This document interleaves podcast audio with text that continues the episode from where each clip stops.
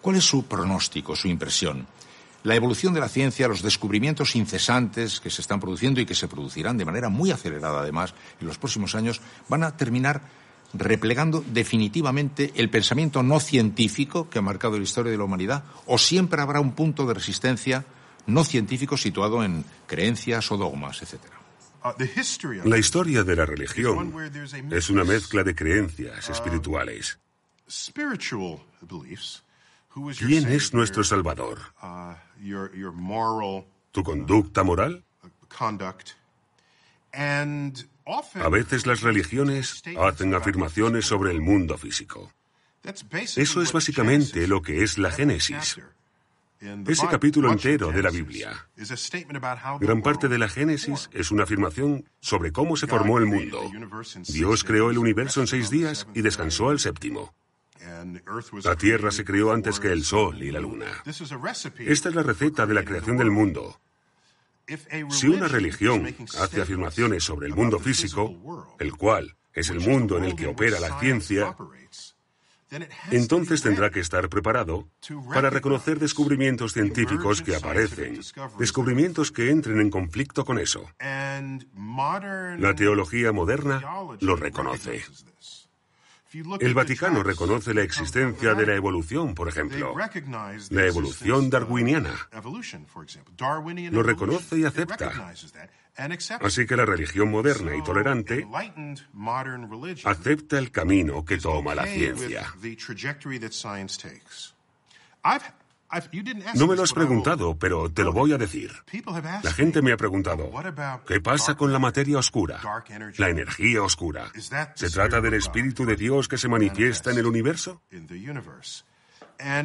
Y yo digo, bueno, no sabemos lo que es la energía oscura o la materia oscura. Todavía lo estamos investigando. Entonces ellos dicen, debe de ser Dios. Y yo digo, ha habido muchas cosas en el pasado que no conocíamos o entendíamos y que la gente atribuía a Dios. Posteriormente la ciencia lo descubre y seguimos adelante. Así que mi respuesta es, si para ti Dios es lo que la ciencia no entiende todavía, entonces Dios es la ignorancia científica y se va desvaneciendo porque la ciencia continúa avanzando. Sin embargo, si Dios es algo que te llena a nivel espiritual, entonces no veo que la ciencia sea incompatible con eso. Hay muchos científicos que son religiosos, que rezan a un Dios personal, así que no resultan excluyentes. Um, Pero estate preparado para que la ciencia cuestione tus creencias.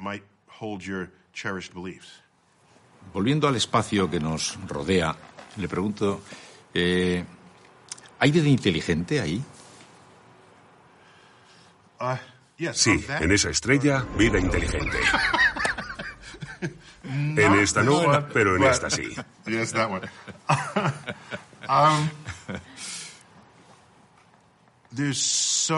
Hay muchísimas especies de vida que se han desarrollado y continúan desarrollándose en la Tierra. Millones y millones de especies de vida que no consideramos inteligentes según nuestra definición de inteligencia. Se trata de especies que no han tenido problemas al sobrevivir. Por ejemplo, el ratón, la rata, las cucarachas o los peces de los océanos. Así que a mí no me parece obvio que la inteligencia, tal y como la hemos definido, sea común o incluso necesaria para que la vida se desarrolle.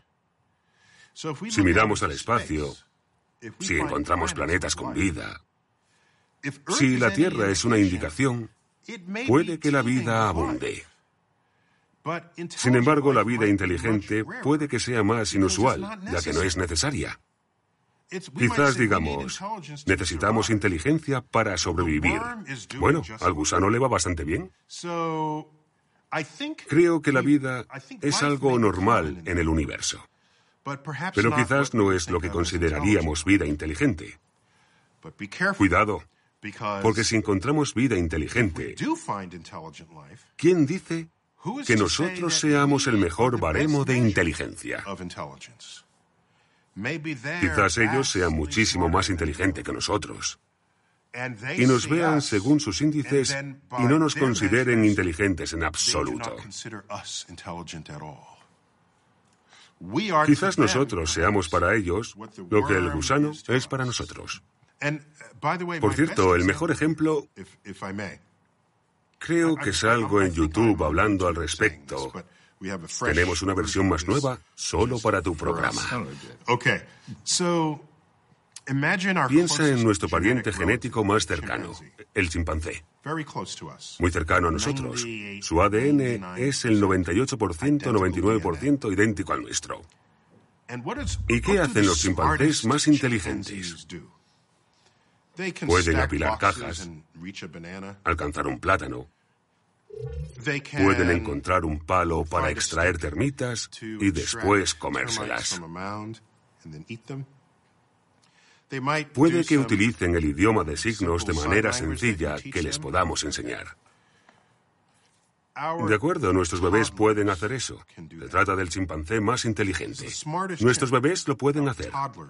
Sin embargo, solo hay una diferencia del 1% o el 2% entre nuestro ADN. Y decimos, eso marca una gran diferencia, porque nosotros tenemos poesía, filosofía, ciencia, arte y civilización. Quizás la diferencia entre los humanos y el chimpancé sea tan pequeña como lo que nos dice el ADN. Quizás la diferencia entre apilar cajas y poner el telescopio Hubble en el espacio no sea grande.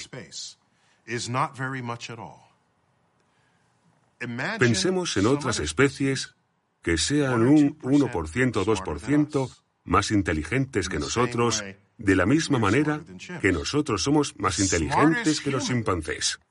Para ellos el humano más inteligente sería como sus bebés.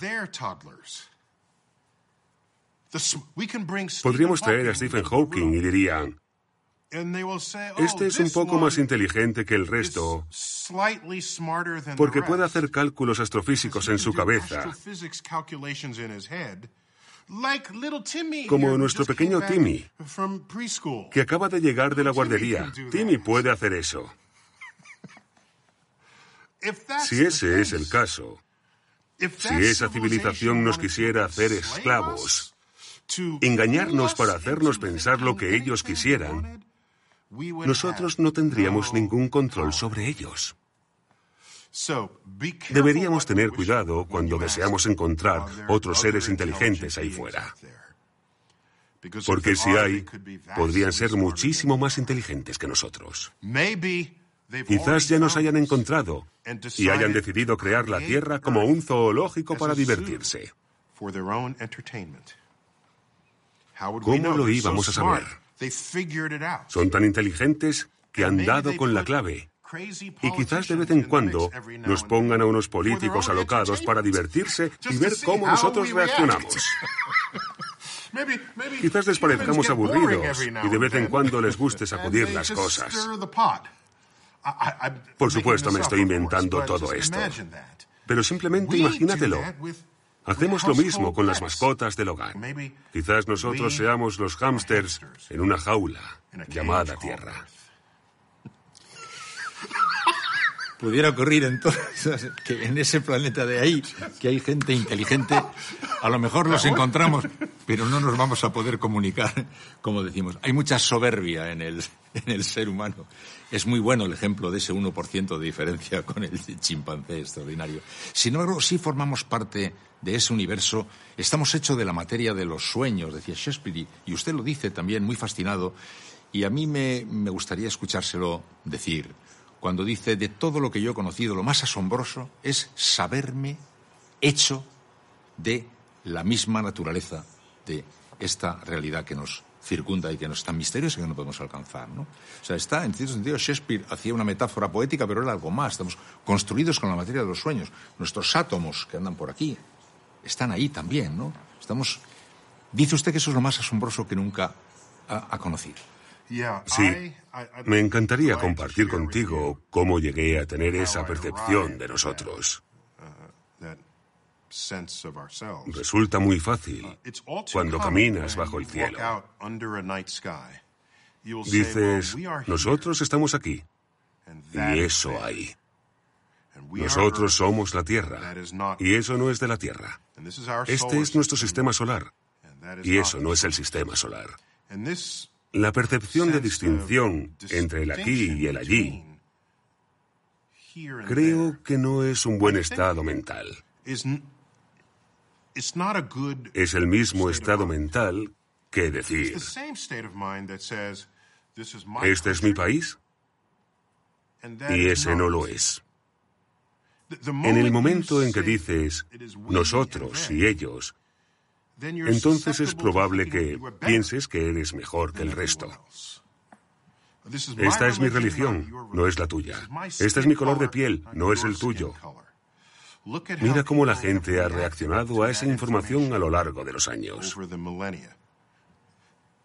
Eso lleva a guerras, a esclavitud, a... Cuando miras al universo y te das cuenta de que algo que descubrimos la comunidad astrofísica en mitad del siglo XX, nos dimos cuenta de que los átomos que componen nuestro cuerpo, los átomos que componen la vida, se pueden identificar con lo que han hecho las estrellas desde hace millones de años. Hay clases de estrellas que producen todos los elementos que encontramos en la vida. Producen todos esos elementos. Después hay una explosión y los esparce por toda la galaxia. Y de ese enriquecimiento nacen nuevos sistemas estelares. Los sistemas estelares tienen una estrella central y planetas que orbitan alrededor de ella. Nosotros somos uno de esos sistemas solares. No solo es poéticamente verdadero, literalmente es verdad que somos polvo de estrellas. Y esta idea se remonta a cuando nos dimos cuenta de que no somos un mero punto en el universo. Un punto expuesto por Carl Sagan hace muchas décadas. No estamos simplemente en este universo. El universo está en nosotros. Esto me dice que somos un participante en el desarrollo de esta historia cósmica. No es distinto a lo que Darwin descubrió en 1859. No es que nosotros seamos humanos y todo lo demás no lo es. Nosotros somos especiales y ellos no lo son. Toda forma de vida en la Tierra tiene un ADN común. Tenemos un parentesco con otros animales. Tenemos un parentesco con las plantas. Tenemos una unión biológica con todas las formas de vida en la Tierra. Y tenemos una unión atómica con las estrellas del universo.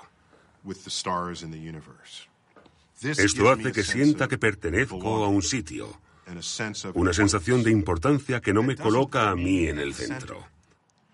Nos pone a todos juntos en un sitio en el que todos deberíamos preocuparnos por los demás. Realmente es extraordinariamente hermoso lo que cuenta y además verdadero, no literario sino real, polvo de estrellas. Tal vez hemos hecho bien en colocar este set aquí para que quede reflejada esa sensación de que forma parte de nosotros, formamos parte de, eso. Fue usted elegido el astrofísico más atractivo del mundo en el año 2000. Creo que no ha perdido nada en los 15 años que han pasado hasta aquí. Y maneja usted todas las nuevas tecnologías, de contacto con la gente joven, etcétera, etcétera. Sí me gustaría que me dijera, en ese escepticismo que al comienzo de la conversación ha manejado respecto a qué hará la política con los planes de, investigación del espacio, ahora está Obama, ¿quién estará? Con todos los escepticismos que ha expresado, el dinero es lo único que lo mueve todo, ha dicho varias veces, pero usted sabe que eso no es verdad. Y usted cuando habla con los jóvenes a través de Twitter y todos ellos le contestan por todo esto, usted sabe que recibe un eco diferente. la ciencia no parece estar siendo demasiado bien impulsada ni por la política ni por los medios de comunicación del mundo, seguramente.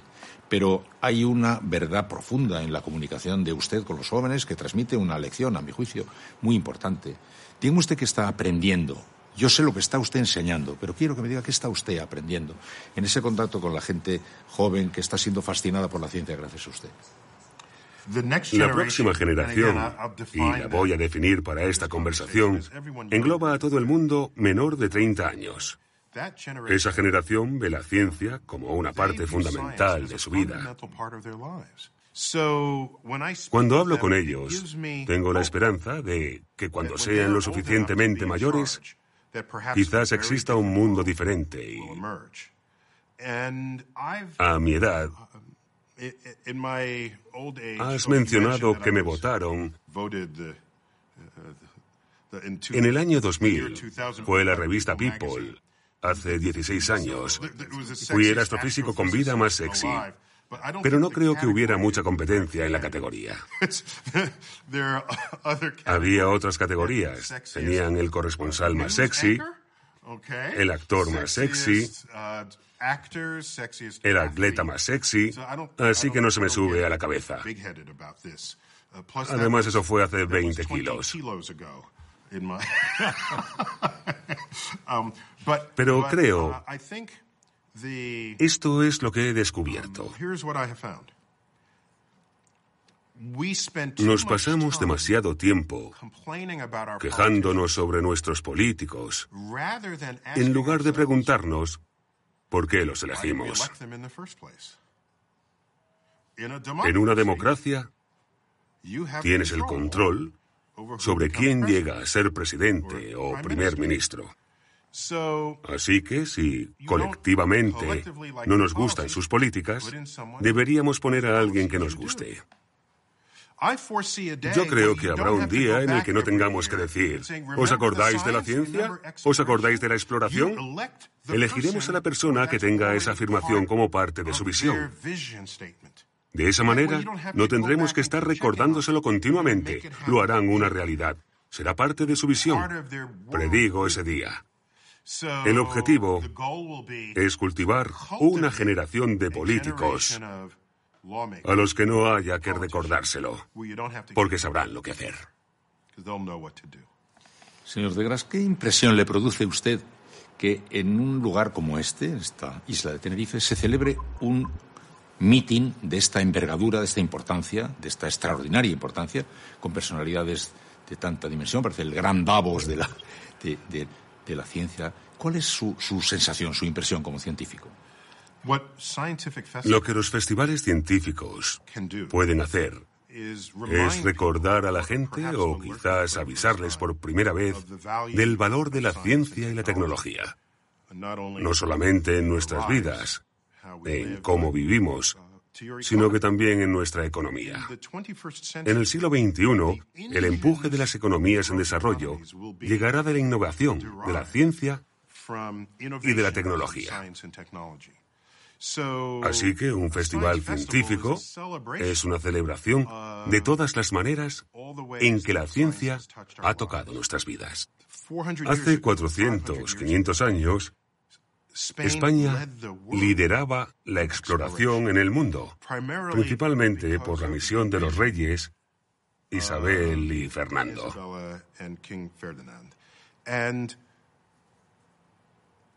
Y me pregunto cuánto queda de ese legado en la gente hoy en día. Creo que no mucho. Quizás yo viva muy lejos y no estoy seguro, pero creo que no mucho. Me importa esto. Me importa que los países, especialmente los países que tienen un legado de exploración, quiero que lo sigan haciendo. ¿Cuál es la prueba de que no está ocurriendo mucho? Mi instituto, el Instituto de Ciencia del Bronx, en Nueva York, es un instituto público, pero atrae a estudiantes que quieren explorar y descubrir cosas. Mi instituto tiene ocho ganadores del Premio Nobel entre sus graduados. No sé si tú lo sabes, pero es el mismo número que España. España, el país, tiene ocho ganadores del premio Nobel. Mi instituto tiene ocho ganadores del premio Nobel. Esto es una gran diferencia en la cultura, la cultura de exploración, la cultura del descubrimiento. Y cada vez que alguien se queje sobre la economía y no tenga una solución científica, no entiende lo que está ocurriendo. No tiene ni idea. Sí, yo creo que todos deberíamos estudiar ciencias, porque es divertido, es emocionante y estimula la curiosidad. Pero al final es el motor de la civilización. Y la reina Isabel lo sabía. Y el rey Fernando lo sabía. Y si la gente de hoy en día no lo sabe, España desaparecerá del escenario mundial y tendrá que seguir a los países que han valorado las inversiones en el nuevo siglo. Yo participo en StarMus y hay científicos de todo el mundo, de Rusia, de Estados Unidos, de Alemania, de Inglaterra, y homenajeamos a Stephen Hawking. Estamos todos en España. Hemos venido a España para mostrar la ciencia. Y me decepciona oír a los organizadores de StarMus decir que grandes compañías han dicho que no, que no apoyarán el festival, que no entienden por qué importa, que no les importa. Si miramos a los patrocinadores, algunas son instituciones sin ánimo de lucro y ellas sí lo entienden. Pero si el resto del país no lo entiende, España siempre irá rezagada intentando alcanzar al resto. Así que yo os animo a que volváis en el tiempo y recuperéis la preeminencia de lo que algunos llaman lo desconocido. Colón, no sabemos lo que hay ahí. Descubrámoslo. Esa es la fuente de cualquier descubrimiento. La ilustración científica es lo que empuja a las naciones, a las civilizaciones, hacia el futuro. La última pregunta que hacemos siempre en esta serie de programas, donde hemos fijado una modo de deadline, que es mi deadline, 20, 20 y tantos años, para imaginar qué queda después de eso. Y yo quisiera que usted, forzando un poco su imaginación, me sueñe en voz alta qué pasa dentro de 25 años aproximadamente en esta búsqueda de respuestas en el universo. Una gran pregunta. Uh, Deja que empiece con la vida. Me gustaría ver un futuro, un futuro médico en el que permanecemos activos hasta que es hora de marcharnos de este mundo. Entre otras cosas, quiero asegurarme de que todo el mundo está alimentado. Sabemos cómo producir comida para todo el mundo, pero la política impide la distribución de comida a los sitios y en el momento en que se necesite. Me gustaría ver que más países invierten en la exploración y entienden el papel que desempeña, la exploración y la innovación, entender la importancia que tiene en la calidad de nuestra vida. Puede mejorar nuestra vida, nuestra riqueza, nuestra seguridad. No hay suficientes países en el mundo que lo vean y entiendan de esa manera. Me gustaría descubrir y aprender qué es la materia oscura durante mi vida. Un gran misterio. La mayor parte de la gravedad del universo. No sabemos de dónde viene. La energía oscura. Una presión misteriosa en la aspiradora del espacio que hace que el universo se acelere. Tampoco sabemos lo que está causando eso. Un gran misterio. Me gustaría saber cómo pasamos de las moléculas inorgánicas a la réplica de vida. A la Tierra no le supuso ningún problema. Simplemente porque nosotros tengamos dificultades al hacerlo en el laboratorio, no quiere decir que a la naturaleza le costará hacerlo. Me gustaría saber cómo ocurrió. Sí, quiero saber si hay vida en ese planeta. No en este, en ese. Quiero saberlo en el transcurso de mi vida, en los próximos 20, 30, 40 años. Um, y mi pregunta favorita, que quiero ver contestada, es para la que no tenemos pregunta todavía. porque hay un sitio donde posarse, un punto desde donde observar al que tenemos que llegar. Pero cuando lleguemos allí, veremos nuevas preguntas que hoy todavía ni se han considerado. Esas son las preguntas que quiero conocer. Gracias, señor de Gras. ¿Nos vemos entonces dentro de 25 años en ese planeta? bueno. Ahora, gracias. Y se nos abren nuevos interrogantes. ¿Hay en nuestro ADN polvo de estrellas? ¿Es la Tierra el zoológico humano de los extraterrestres? ¿Existe realmente una quinta dimensión en la que nuestro yo presente se reúna con nuestro yo pasado y nuestro yo futuro? ¿Tiene el universo un propósito? Certezas pocas, quizás solo una. El cosmos es un lugar asombroso.